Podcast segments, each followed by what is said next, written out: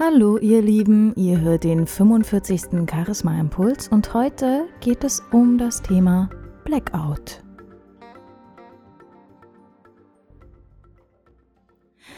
Vor etwa genau einem Jahr habe ich mich dazu durchgerungen, doch auch einmal an einem Toastmasters Redewettbewerb teilzunehmen. Bei Toastmasters gibt es immer einmal im halben Jahr große internationale Wettbewerbe und ich hatte mich dazu entschieden, in der Kategorie vorbereitete deutsche Rede anzutreten, wo es darum ging, eine Rede vorzubereiten in der Länge von fünf bis sieben Minuten zu einem bestimmten Thema. Ich hatte mir eine wunderbare Rede überlegt und der Titel meiner Rede war Das weiße Blatt Papier. Und ich wollte sozusagen über dieses weiße Blatt Papier als Sinnbild ja den Übergang dazu schaffen, dass ich sage, das Leben ist wie ein weißes Blatt Papier und es wartet nur darauf, dass du es mit Leben füllst. Ja, und dieses weiße Blatt Papier ist dann sozusagen auch zu meinem wirklich ein Thema geworden, mit dem ich nicht gerechnet hatte. Denn ich bin im Club beim Redewettbewerb angetreten, hatte eine sehr gute Platzierung erreicht und wollte dann natürlich auch auf die nächste Ebene, das heißt der Area-Wettbewerb. Da sind die besten Redner aus ähm, Leipzig, Dresden und einem Club aus Berlin gegeneinander angetreten. Und äh, ja, ich war ich war, glaube ich, die letzte Rednerin, ich weiß es gar nicht mehr genau. Auf jeden Fall war ich total aufgeregt, ne? Weil es ist schon was anderes, ob du in deinem eigenen Club eine Rede hältst oder dann auch nochmal vor einem größeren Publikum und vor fremden Menschen. Zum Teil fremden Menschen. So, und ich ging dann da hoch auf die Bühne, hatte vorher meine Rede x tausendmal durchgesprochen, wusste, wann ich wie was machen würde und habe mich doch relativ sicher gefühlt.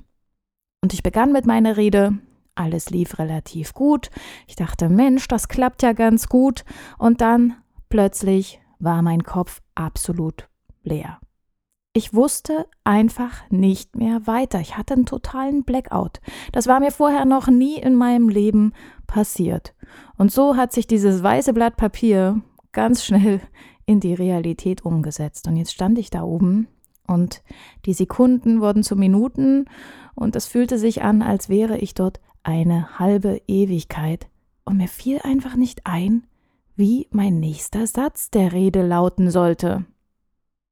Und ich, was mache ich in dem Moment? Ich stehe dann immer erstmal da, lächel, schau in die Augen meines Publikums, doch so langsam merkte ich, dass bei dem einen oder anderen die Gewissheit eintraf, dass diese Pause ein kleines bisschen zu lang ist und wahrscheinlich hat man mir auch angesehen, dass ich nach Worten gesucht hatte.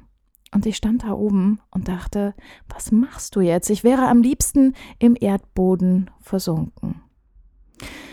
Und ich fing dann an, ganz langsam sozusagen diesen Blackout auch zum Thema zu machen und habe dann auch meinen Faden wiedergefunden, habe die Rede beendet und habe sogar den zweiten Platz belegt von vier Rednern.